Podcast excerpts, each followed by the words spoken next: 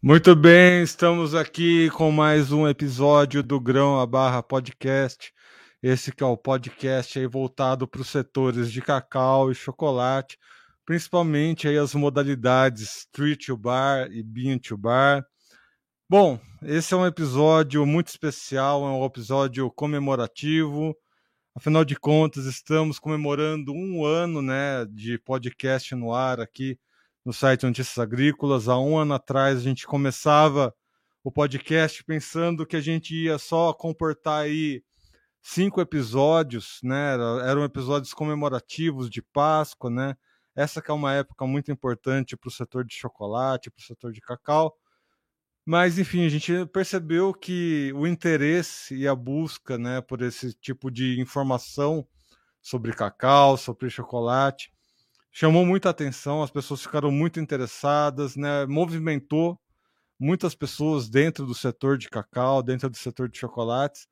E, enfim, continuamos aí um ano, né, trazendo sempre episódios inéditos, assuntos inéditos, e a gente acredita que ao longo de um ano a gente fez aí um trabalho que foi um trabalho muito bom para o setor, né? um trabalho que trouxe, uh, movimentou muitos assuntos, enfim, e esperamos que muitos anos aí venham pela frente. Para esse primeiro ano de podcast, né, uh, eu fiquei pensando muito né, em quem poderia ser o convidado para estar tá aqui conosco, né, nesse um, primeiro ano de existência. E o próprio podcast acabou me dando a resposta. Afinal de contas, né, os primeiros quatro convidados, né, uh, dessa segunda temporada do podcast, se vocês revisitarem os episódios desse ano, houve um nome em comum nos quatro episódios e é exatamente a pessoa que eu convidei para estar tá aqui nesse primeiro ano comemorativo aqui com a gente, que é a, Luísa Bran. Né? A Luísa Bran, para quem não conhece, é um, uma grande influenciadora do ambiente bar no Brasil, foi uma das pioneiras aí, né? desbravou o cacau da Amazônia, junto com outros nomes. A gente vai contar um pouquinho mais sobre essa história. Mas, enfim, estamos aqui com Luísa Bran. Muito obrigado, Luísa. Seja bem-vinda aqui ao nosso podcast. Obrigada, muito obrigada pelo convite. É uma honra estar aqui e agradeço muito a iniciativa para a comunidade Bean to Bar e Tree to Bar, que é muito importante. Obrigada. Bom, quando a gente fala em Tree to Bar, Bean to Bar, a gente acaba remetendo diversos outros termos, né? Desde o do fair trade, né, que é o comércio que é favorável para todo mundo, onde todo mundo sai ganhando, né? Representatividade, enfim, a gente vai debater cada um desses pontos com a Luísa, porque eu acho que ela passou por cada um desses detalhes e em loco, né? Ela chega aí até os locais onde ela vai buscar o cacau que produz, né? Que ela produz o chocolate dela, mas a gente vai contar um pouquinho dessa história. Mas antes, Luísa, conta um pouquinho como que você começou aí no mercado é, de chocolates? Como que foi a sua trajetória? Um, em 2014, eu ainda estava na faculdade, eu fiz gastronomia e eu vi num livro que os meus pais me presentearam é, como fazer o seu próprio chocolate. E eu fiquei fascinada, né? Puxa, eu consigo fazer chocolate em casa, caramba, que legal. E eu fui procurar um pouquinho mais. É, foi aí que eu me deparei com uma comunidade Bint Bar enorme já nos Estados Unidos, que já começou. Isso era 2014. A comunidade Bint Bar lá já tinha começado em 2010, assim, já estava bem avançado, né? E aí foi quando eu, nossa, quero tentar fazer meu próprio chocolate, quero ir para é, o lugar onde a natureza fez surgir o cacau. Aonde é? Amazônia. Falei, nossa, né, Amazônia, que legal. Eu, eu sempre quis muito conhecer, sempre tive curiosidade, nunca, tive, nunca tinha tido a oportunidade, e eu encontrei uma cooperativa né, nas pesquisas que topou me receber. Quando eu cheguei lá, isso em agosto de 2014, eu realmente é, fiquei maravilhada com é, o, o, potencial que eu via de um, abrir um negócio, né? Por que, que eu fui motivada aí para essa comunidade em específico? É, porque a, a, a, estrutura toda de beneficiamento do cacau, ou seja, fermentação e secagem, tinha sido financiada por uma empresa alemã. E eles faziam o, o cacau inteiro deles era exportado para a Alemanha. E aí eu falei, puxa, isso é bom para os alemães que estão numa indústria de chocolate muito mais avançada que o Brasil, vai ser bom para mim, né? Mal sabia eu que chegava lá, eles faziam blends e não tinha nada a ver, e realmente eu precisei estudar sobre a fermentação e mudar um pouco os protocolos de fermentação é, que existia naquela região. Mas é, eu ainda estava na faculdade, é, eu consegui reunir ali, né? Porque a barreira de entrada do Bintubar hoje em dia é o que? É um moinho, né? O moinho, as amêndoas, é, você tem ali uma noção de, de temperagem, fazer as suas barrinhas, umas forminhas que você pode comprar é, em qualquer loja de confeitaria e, bom, é, você consegue fazer a sua própria barra. Então, é, em 2014, eu fui atrás disso, estava na, fixei a minha fabriqueta no, nos fundos da casa dos meus pais, um apartamento, e é, de lá comecei a pegar os moinhos daquela época, ainda eram moinhos da Santa que vinham lá da Índia.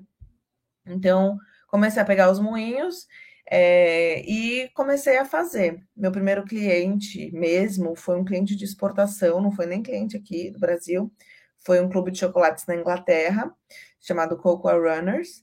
E depois é, eu fui né, crescendo, é, entendendo melhor sobre né, o Bean to Bar, que eu nem sabia que isso existia assim e que era tão forte.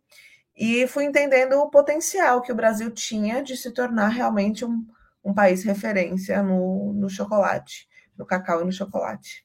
Né? Acho que é, resume bem, né? Eu comecei em casa, fui para uma casa, uma casa depois, uma casa de bairro, onde a gente ficou cinco anos. A gente é uma empresa familiar, então é eu, minha irmã e minha mãe trabalhando full time, né? Todo o tempo ali na fábrica, e meu pai ajuda é, nas horas vagas, porque ele ainda trabalha no mercado financeiro. E agora, seis meses atrás, a gente fez um move grande que a gente foi para um galpão, né? 650 metros quadrados, mais ou menos, o galpão. É, estamos com máquinas maiores. Bom, Luiz, a sua história que chama a atenção, né, é que é meio que uma reunião de, de várias narrativas, né, que a gente acaba encontrando nesse mundo do chocolate. Um primeiro ponto, né, esse contato que você teve com europeus e os europeus né, foram né, os, os, primeiros a fazer a barrinha de chocolate em si, né, sem ter um pé de cacau lá na Europa. Né, aí você até comentou, né, são vários blends que eles fazem lá do mundo inteiro, enfim. A, a segunda narrativa é a narrativa da Amazônia, que é um lugar misterioso para nós brasileiros, né? Quando a gente fala o cacau selvagem que você trabalhou, né? O cacau amazônico, né? O cacau ele vem da Amazônia, mas o cacau ele é cheio de, de histórias, de lendas por trás do cacau, enfim. Quem, quem não conhece muito bem a história do cacau e vai buscar né, numa pesquisa qualquer no Google, vai encontrar tanto a lenda do cacau, né, que aí acaba envolvendo outros povos né, daqui das Américas, e também é, de que o cacau vem da Amazônia. Enfim, precisa. A, a pergunta que eu quero fazer é: onde que a gente encontra né, o cacau, a história do cacau? Em loco, precisa ir na Amazônia conhecer, ou não? Uh, essas narrativas que chegam até nós, isso numa visão de quem está numa cidade uh, longe né, da Amazônia, por exemplo. Eu estou em Campinas, ou se eu estivesse em São Paulo, né? A gente está muito distante dessa realidade. Uh, na sua vivência, o que, que precisou, o que, que você precisou passar para falar, olha, agora eu sei o que, que é o cacau, agora eu sei o que, que é o bintubar, agora eu sei o que, que é uma barra de chocolate, agora eu entendo como que é a narrativa europeia, os padrões europeus. Como é que você foi conhecendo essas narrativas? Como é que, o que, que você pode passar para gente da sua história para que a gente conheça o que, que é o cacau brasileiro, qual que é a história do Brasil relacionada ao cacau? Então, acho que a primeira coisa que eu é, digo, né, para todo mundo que me pergunta, é, me faz uma pergunta similar, é que o cacau, ele é um alimento que ele tá, que ele permeia a humanidade há dois milênios, né? É um dos alimentos mais antigos que a gente tem, que ainda, né, é consu em consumo em massa, mas que a gente ainda encontra ele na sua, no seu estado original. Né? Você consumo em massa, eu digo, uma maçã, por exemplo, que o mundo inteiro consome. Você não encontra uma maçã selvagem, uma maçã que ainda você tenha traços do DNA, é, sabe, sem intervenção humana. Mas o cacau você consegue encontrar.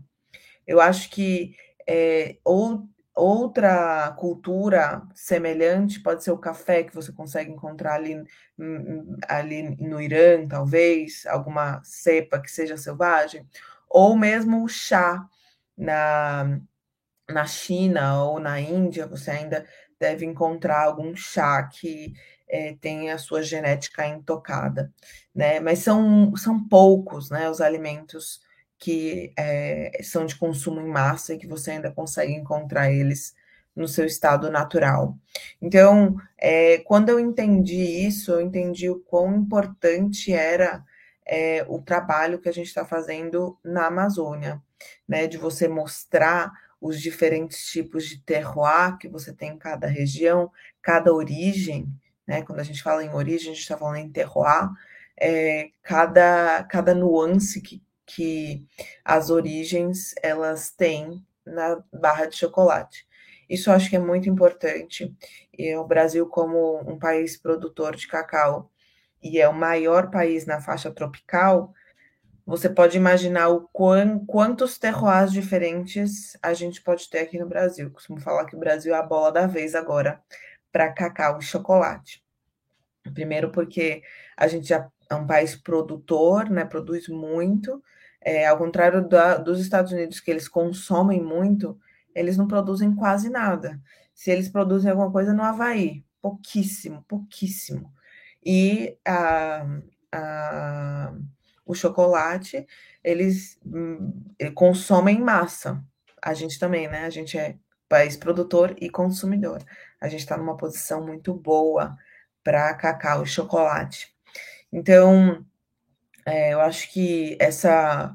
É, quando eu entendi, isso era mais meados de 2015, mais ou menos, quando eu entendi o potencial que o Brasil tinha é, para esse tipo de mercado, é, e aí eu fui né, tentando espalhar no, no boca a boca mesmo, né, na, na, na palavra, é, e tentando né, semear um pouquinho do que eu entendia como uma coisa importante.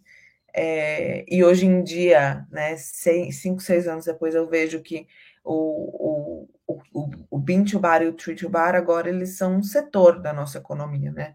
É pequeno, mas é um setor, não deixa de ser um setor que foi, é, que surgiu agora, é muito novo, mas que é um setor que está mexendo, não só com a lavoura cacaueira para melhorar é, termos de qualidade, é, como o, o, chocolate, que a gente está cada vez mais consumindo chocolate brasileiro, como as nossas cepas e o, o, nosso maquinário, por exemplo, que era uma indústria que não existia também, né, maquinário para chocolate. Então você vê que até esse próprio podcast mesmo, né, é, você vê que está é, tá, tá se criando uma cultura. Eu falava antigamente que é, o cacau e o chocolate eles precisam ser que nem a cerveja ou o vinho, precisa ter o ritual daquilo. Você, é, uma cerveja você tem um ritual de sentar no bar na, na, sentar numa mesa de bar com os amigos e beber, né? E jogar a conversa fora. É, o vinho, você também tem aquele ritual de, né? É, degustações de vinho, tá? O cacau e o chocolate é a mesma coisa. A gente tem que desenvolver isso, né? Por isso que a educação do consumidor é muito importante.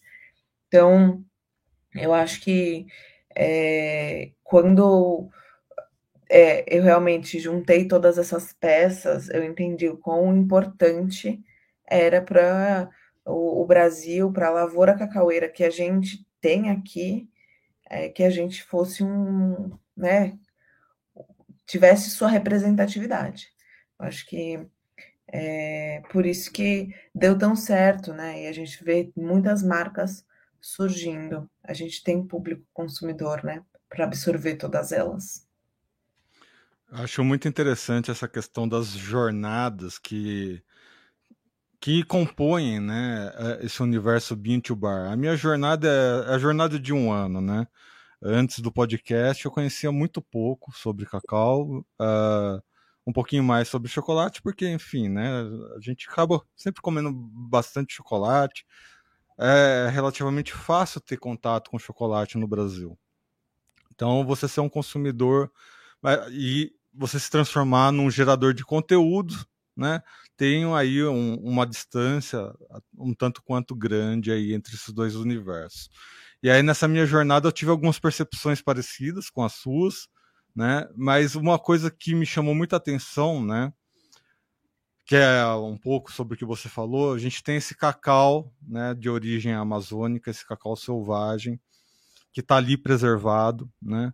Esse cacau foi para o sul da Bahia, né? É, aí teve todo o boom do, do setor de cacau ali no sul da Bahia, né? Aquela prosperidade toda.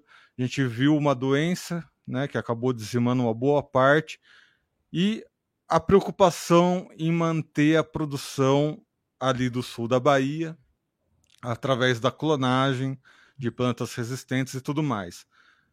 E aí você fala, uma das preocupações, né, com relação ao cacau é essa preservação do cacau de origem, né? E quando você fala, ah, a gente precisa tomar algumas atitudes para preservar o cacau que já está fora de sua origem, que foi para a Bahia e ali se deu um outro processo, né? De, de terroir, um outro processo de manutenção dos, do cacau naquela região. Enfim, nós temos duas realidades diferentes no mesmo país o cacau preservador. Né? No, aqui no próprio podcast a gente já falou sobre isso. O quanto é importante manter o cacau dentro da Amazônia como fator de preservação até da floresta, né? como parte da preservação da floresta. E esse cacau que foi para a Bahia, que teve toda essa história relacionada ao desenvolvimento da região. Diante desses dois universos, né, o que, que o cacau representa para o Brasil no seu ponto de vista? Tendo esses dois essas duas jornadas, né? O que, que você acha que o cacau representa para o nosso país? Oportunidade, com certeza. É, eu vejo que quando a gente chega é, contar uma história recente que aconteceu, né? A gente estava no Juruá esse fevereiro agora, é, e a gente estava numa comunidade chamada Rebojo, é, na casa do seu Zé da Ica. Da Ica, porque a mãe dele é Ica. Então, é o seu José da Ica. E é, o seu Zé da Ica, ele mora naquela, naquele mesmo local há 34 anos. Ele está numa curva do rio, que o rio, todas, todos os, os anos, o rio come um pouco do barranco dele. E aí, esse ano, ele teve que chamar o carpinteiro e mover a casa dele 30 metros para dentro da, da, da do, do, barranco, né? Porque senão ele ia acabar perdendo a casa dele. Essa é uma pessoa que ele tem a família dele, ele mora ele, a mulher, os dois filhos e a esposa de um dos filhos, e ele foi pescador a vida inteira. A vida inteira. E ele me contou, né, o filho dele, que é o Michael, que ele tem 20 anos, ele me contou que quando ele tinha 7 anos, ou seja, 13 anos atrás, foi o ano que eles pegaram mais peixe na vida dele, que ele já viu, que eles pegaram uma tonelada de peixe, que na época valia 35 mil reais, né, para o Ribeirinho. E aí, é, desde então, eles estão tentando pegar essa quantidade de peixe, mas o peixe vem mirrando a cada dia. E o Michael estava me contando que ele percebeu que ele não ia conseguir viver mais de peixe a vida dele inteira, como o pai dele viveu. Aí eu pergunto, por que, que ele não, não percebeu que ele não ia conseguir mais? Ele disse: porque o peixe a cada ano eu não tenho a mesma quantidade de peixe, diminui. E é, quando, é, quando chega lá em Cruzeiro, né? Quando ele, os peixes vão subindo o rio para desovar. Quando chega em Cruzeiro, que é a cidade que é três horas acima dele, tem mais de mil navios, é, navios não, né? Canoas pesqueiras é, para pegar os peixes. E ele percebeu que ao longo dos anos os peixes estão diminuindo, mas diminuindo muito bruscamente. Então ele vê no cacau a oportunidade de mudar de vida. Ele vê no cacau a oportunidade dele beneficiar alguma coisa na própria floresta e conseguir vender num, num valor um pouco melhor do que simplesmente um açaí que ele precisa tirar. Ele está a três horas de distância de Cruzeiro, que é a cidade que comercializa o açaí. Ou seja, quando ele tira o açaí, o açaí tem 24 horas para você deixar ele na fábrica para ser pasteurizado. Se ele tira o açaí, ele demora três horas para ir, três horas para voltar no dia, ele só fez isso no dia inteiro. E o açaí, nem é tão valorizado assim porque você não consegue beneficiar ele. Você vende ele de acordo com o que você tira da mata. Mesma coisa com a castanha, mesma coisa com é, o, várias outras coisas, a borracha, é, o, vários outros produtos que provêm da floresta. E o cacau, ele entra nessa cultura de rotatividade, mas ele entra como um produto que ele pode agregar um valor e pode vender por um preço mais justo, para viver uma vida mais digna. Ele disse: Eu não quero sair aqui da minha região. Eu não quero. Eu nasci, fui criado aqui, eu sei tudo dessa mata. Agora, é, eu, não, eu não vou conseguir sobreviver de peixe. Então, você vê a responsabilidade que a gente, como comprador, tem perante uma família dessa. Um jovem de 20 anos que começou a perceber que ele não vai conseguir viver do peixe, que é o que o pai vive, e ele está procurando outras alternativas. Então, o cacau é uma oportunidade. É, eu acho que essa é para o produtor, né? Para o produtor, eu acho que é, não tem outra palavra que defina melhor. E aí, acho que aqui entram outros dois pontos, né, que, que você já chegou a abordar, que é a representatividade e o empoderamento desses povos, né, ribeirinhos, enfim, dessas comunidades que estão nessa região, ainda retomando, né, com relação à jornada de visão de consumidor que eu tinha de antigamente, agora como gerador de conteúdo, né? Se você for ver num, num, numa pesquisa de mercado, tudo mais, as pessoas comprando né, seus chocolates em qualquer mercado de cidade, e você pe pegar e perguntar, né, que relação você faz com o chocolate e tudo mais. Até com relação à questão que você já levantou aí, né, de se criar rituais com relação ao chocolate. Já vamos aproveitar que sábado agora é o dia do cacau, né, o dia mundial do cacau. Enfim, estamos uh, chegando na época da Páscoa, mais ritualístico, né, do que a época de Páscoa é, é, com relação ao chocolate, acho que é um pouquinho difícil de dizer. Vamos chegar nesse ponto, mas assim, num, num, ponto de vista do consumidor, você vê um chocolate europeu, né, que é o mesmo uma marca que já tá, já tem a sua indústria aqui no Brasil. Você vê aquela marca europeia, você não vê, dificilmente você via uma relação daquele chocolate com sua origem, seja Brasil, seja África, é um chocolate europeu, um chocolate belga e o nome europeu, chocolate suíço, enfim. E esse nome do país acabava ficando mais importante. Ah, comprei um chocolate belga, comprei um chocolate suíço, do que a sua origem, né? Isso de forma geral, né? Não digo que todos os consumidores pensem dessa forma. Você relaciona o chocolate ao seu país de fabricação. E a gente vê esse movimento agora diferenciado né? Por isso que eu acho importante trazer essa história aqui, né? De pessoas que estão indo até as comunidades, uh, levando representatividade, empoderamento, né? Uh, você presta uma, uma assistência de treinamento, né, para essas comunidades, enfim, é um outro relacionamento. Quando a gente fala de um, de um comércio mais justo, né, de empoderar as pessoas, né, quando a gente traz toda essa questão do bean to bar no Brasil, eu acho que o assunto ele tem que ser muito mais aprofundado do que simplesmente falar, ah, comprei um chocolate da Amazônia. É mais ou menos um processo que a gente faz com o café, né? Você fala, não, comprei um café do sítio tal que é produzido pela pessoa tal, né? Chegou a esse ponto de maturidade.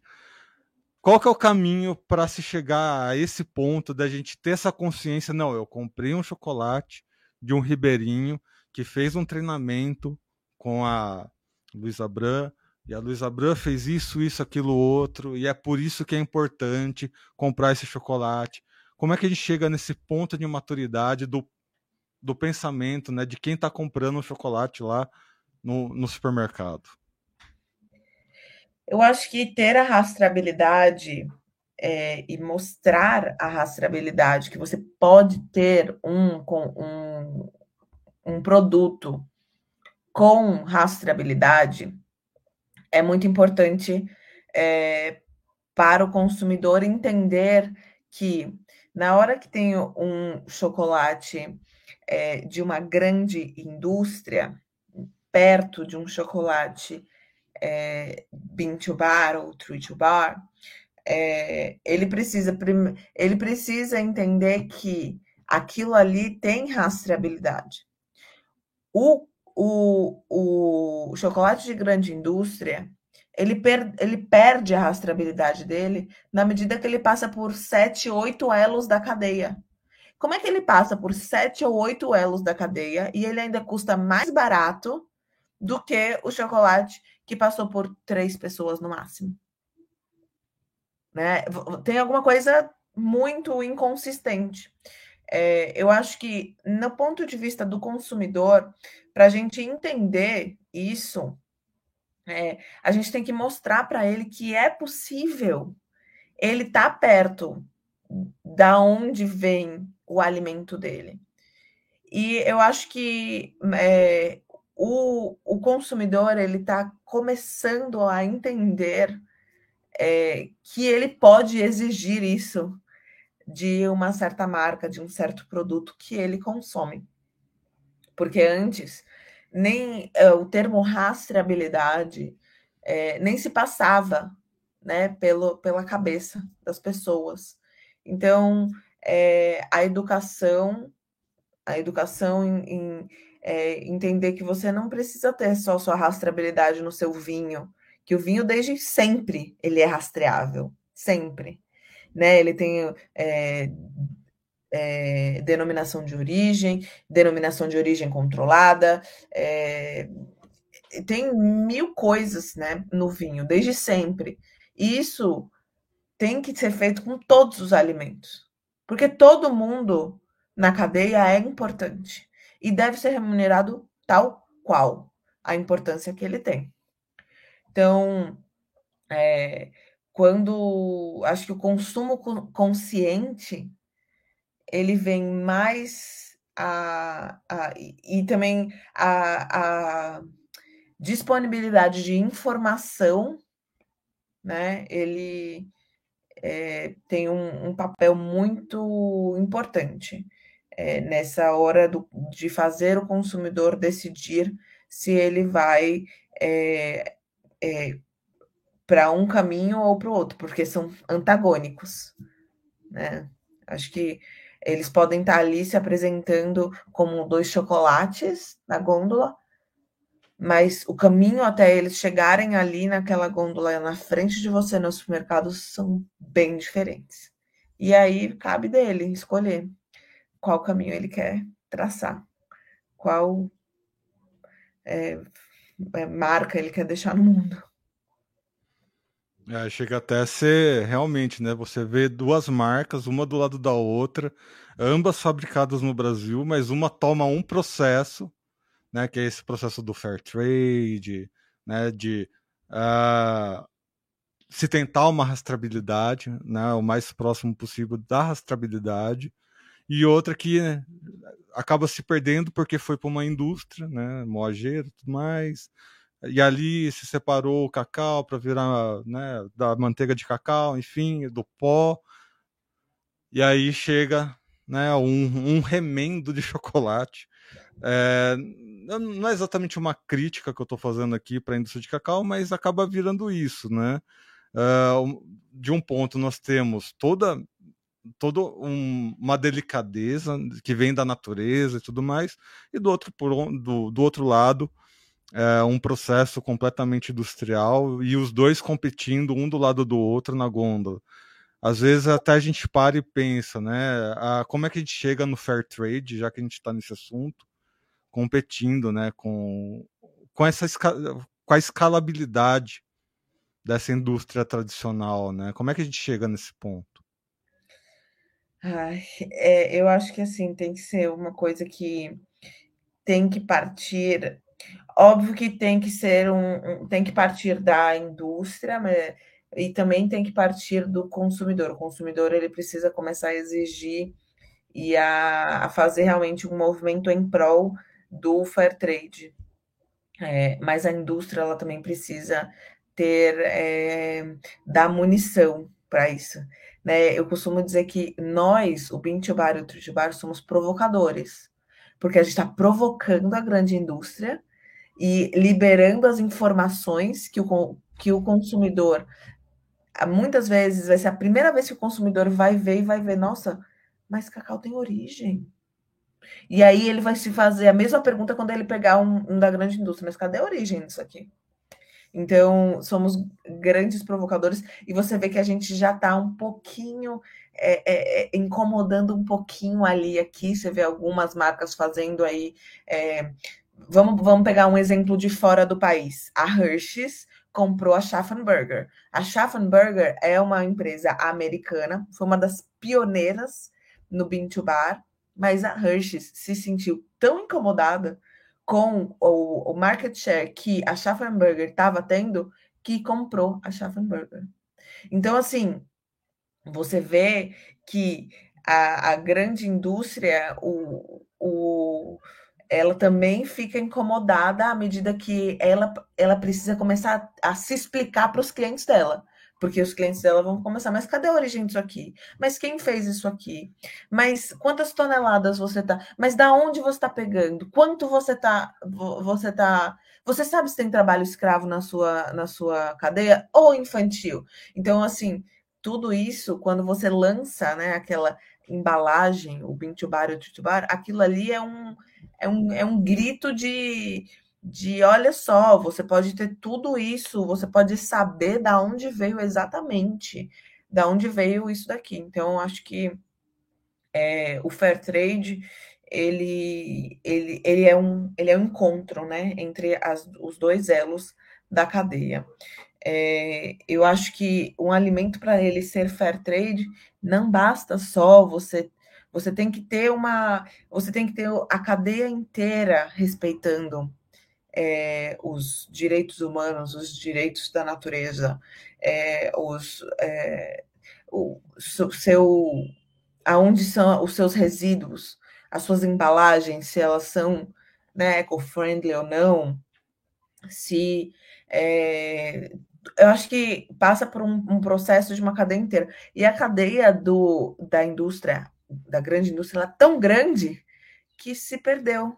Então, é engraçado porque eu vejo, pelo menos nos meus colaboradores que trabalham lá na fábrica, é, eles entram de um jeito, eles entram entendendo é, o que é um chocolate de gôndola. Eles não entendem muito bem o que, que é aquele negócio ali que aquela menina está tentando fazer. É meio maluco, mas daqui a pouco eles vão entender o porquê do porquê do porquê e aí eles começam a, nossa, mas provei um chocolate garoto esses dias, provei um chocolate, sabe, de uma, um, uma grande indústria e, fala assim, mas é, eu não lembrava dele desse jeito, eu, lembrava dele de outro jeito. Então você vê que realmente vai vai mudando os conceitos mesmo do, da própria pessoa que trabalha ali dentro. Então é como se fosse um, uma, uma seita. Ai, cara, eu acho tão engraçado a gente estar tá falando sobre isso, né? Essa questão da evolução, até mesmo né, do, do sentido, né? Nós temos o paladar e a gente acaba usando o paladar simplesmente uh, para aquelas refeições, né? Uh, para sobreviver, né? Durante muito tempo, né? A, a nossa relação com a comida foi uma questão de sobrevivência. A gente está numa época difícil em que esse conceito do alimento por sobrevivência em alguns lugares do mundo é, permanece até hoje, mas a gente vê que muita coisa evoluiu e acho que o chocolate entra muito uh, nesse quesito da transformação de um chocolate que era uma fonte de energia, que é esse, vamos pegar esse conceito da Hershey's, né? Uh, que é uma empresa tradicionalíssima que, que fazia chocolate, né? Assim como o próprio M&M, né? Também era chocolate que era servido para tropas de guerra. Uh, para de repente virar um, um confeito, né, para criança, enfim, ou para um momento de descontração. Eu acho muito legal a gente trazer, relembrar até ter essas releituras da história para a gente mostrar que realmente há uma evolução. O chocolate hoje em dia, né, quando a gente fala, quando a gente tem esse podcast, né, uh, falando sobre Bean to Bar, a gente está falando de uma evolução que não é de agora né? É uma evolução que vem aí de anos e anos. Quantos anos tem cacau, esse cacau commodity no Brasil? Né? Quanto tempo tem essa história do cacau no Brasil? Quanto tempo tem o cacau, né? Dessas lendas dos, dos antigos povos originários aqui da América, para a gente chegar nesse ponto em que a gente conversa aqui, né? Traz nossas percepções sobre a indústria, enfim. Estou ficando um pouquinho emocionado aqui, mas enfim. Uh, o ponto que eu quero chegar é: o cacau evoluiu, o chocolate evoluiu a ponto da gente poder ter esse tipo de escolha, né? Acho que isso que é importante. E o Brasil está trilhando sua própria história, né? Para a gente complementar um pouco o que a gente está falando. A gente vê a grande indústria, os pequenos né, produtores de bean to bar, e tem um pessoal nesse meio do caminho que não é nem tão grande, nem tão pequeno, que acaba eh, jogando para os dois lados do campo, né? principalmente as franquias. Acabo vendo muito isso, né? As franquias têm os chocolates padrão, mais padrão, e os chocolates que, né, já voltados aí uh, para toda essa questão do fair trade, da economia, né, que é ganha-ganha. Uh, você acha que o caminho brasileiro, né, que é meio que esse jogo de meio de campo, você acha que uh, até mesmo essas franquias que estão aparecendo, uh, o seu trabalho também, né, fazendo esse jogo, qual que é a importância de se você ter esse, esses diversos níveis de competidores num país que produz, né, uh, exporta, importa e come o próprio produto que é feito aqui, né? São poucos países que têm uh, esse privilégio. Como é que você coloca na balança toda, todas essas questões quando você coloca a sua personalidade dentro da sua marca de chocolates? Uau!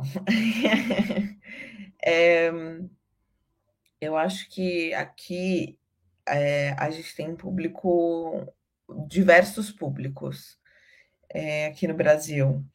E eu acho que, assim, primeiro, é, antes, antes de eu, de eu, começar isso, eu gostaria de também falar que você falou, ah, antes a gente comia para sobreviver, né? Mas hoje em dia, as nossas escolhas vão determinar a sobrevivência dos nossos, né, é, dos nossos é, herdeiros.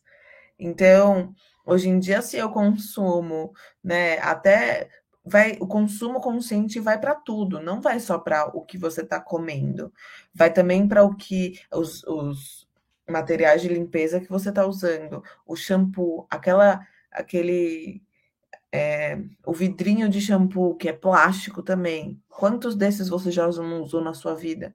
O, o tubo de pasta de dente, quantos desses você já não usou na sua vida? Então, tudo isso vai somando. Então, se você não tiver um consumo consciente hoje em dia, porque o mundo está super popular, populoso, é, você não vai ter é, não vai ter geração daqui a, sei lá, um milênio, dois milênios, porque o, o, o mundo vai estar tá povoado de lixo, né? Então, acho que também a gente precisa é, entender que a cadeia fair, a cadeia é, de, de, de sustentabilidade, ela vai muito além do que você está comendo, ela vai em, em tudo que você consome, tudo.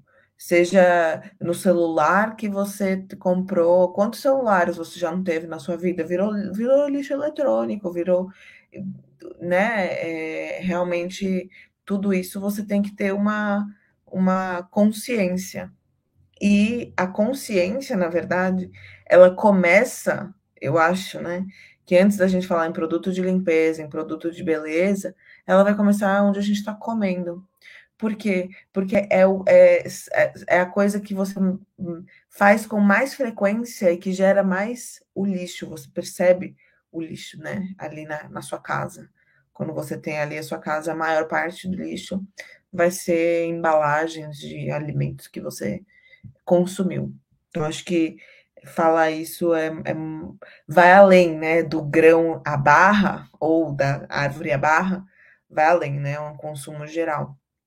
Para a gente pensar também nas nossas fábricas, é, o volume de papel filme que a gente usa, de plástico filme que a gente usa, é, a, se a nossa embalagem está 100% é, eco-friendly, ou é, tentar começar a realmente ver é, que, você, que a gente vai precisar caminhar para esse para esse esse objetivo em comum, se a gente quiser ver os nossos filhos, nossos netos aqui nessa terra. É, e aí a, a sua pergunta, é, eu acho que a importância né, do, do da, da cadeia do cacau e do chocolate do Brasil, vendo é, tudo isso que está acontecendo é, de, de, mudança realmente, né, nos últimos anos que a gente teve no mercado de é, cacau e chocolate. Para o Brasil, eu acho muito importante a gente começar que o Brasil sempre, a gente foi sempre muito é, a gente sempre produziu muita commodity. Isso não está errado. A Austrália é um país que super bem, né, de primeiro mundo, e que a maior parte do que ela faz é commodity. E ela é uma grande exportadora de commodity. Mas eles fazem isso com uma maestria é, e com é, mais inteligência, eu acho que eu posso dizer assim, e de agregar o valor na commodity deles, que a gente aqui não faz. Então, com o cacau e o chocolate, é isso que a gente está fazendo. A gente está agregando valor no nosso cacau e no nosso chocolate para conseguir ser visto perante o mercado internacional, é, nacional e internacional, como um produto de boa qualidade.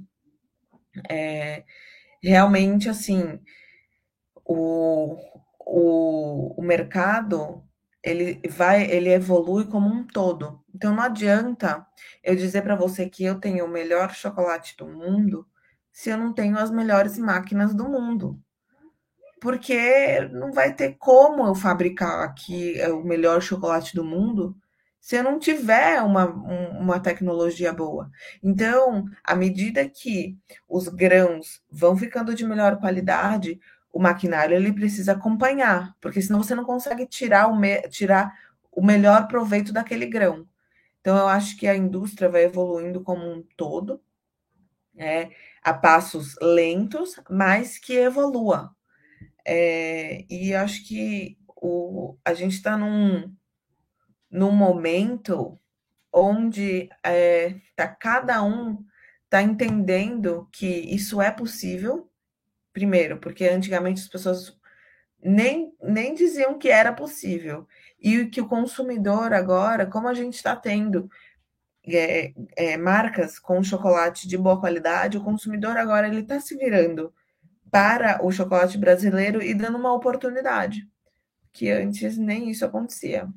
Então, acho que é, o, o Brasil ele tem um grande potencial é, de agregar o valor é, e, consequentemente, é, dar um como, como se fosse subir um degrau, a cadeia inteira subir um degrau.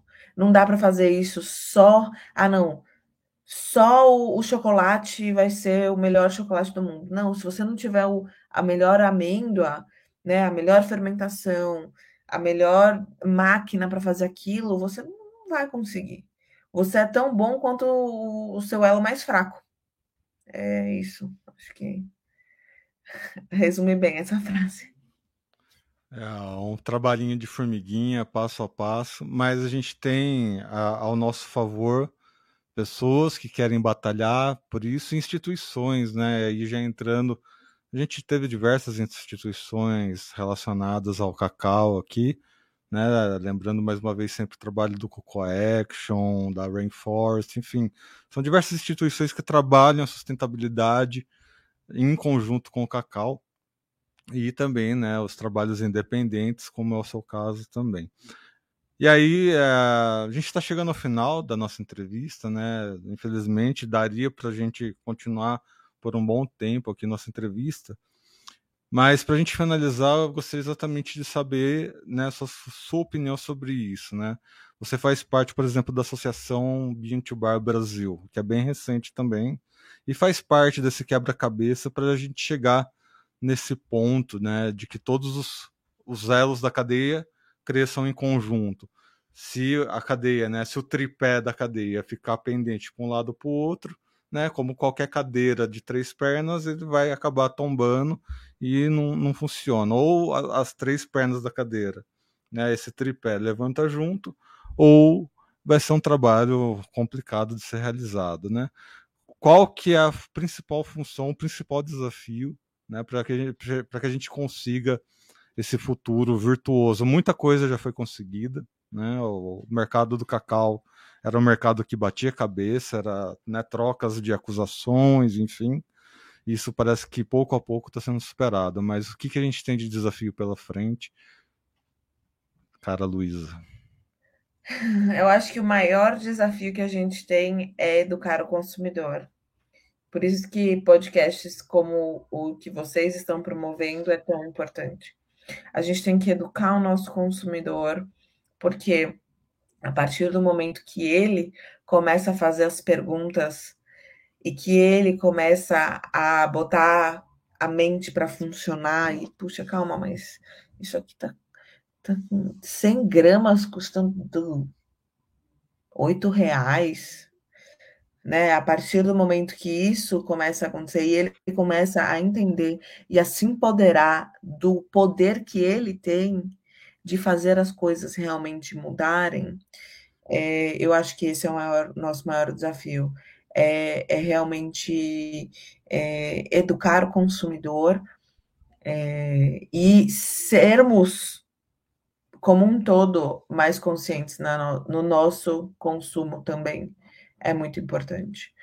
É, o, hoje em dia, eu acho que eh, o, o brasileiro que está inserido nessa cadeia está numa posição muito boa é, que, que entende né, que o Brasil ele pode ser um, uma força enorme.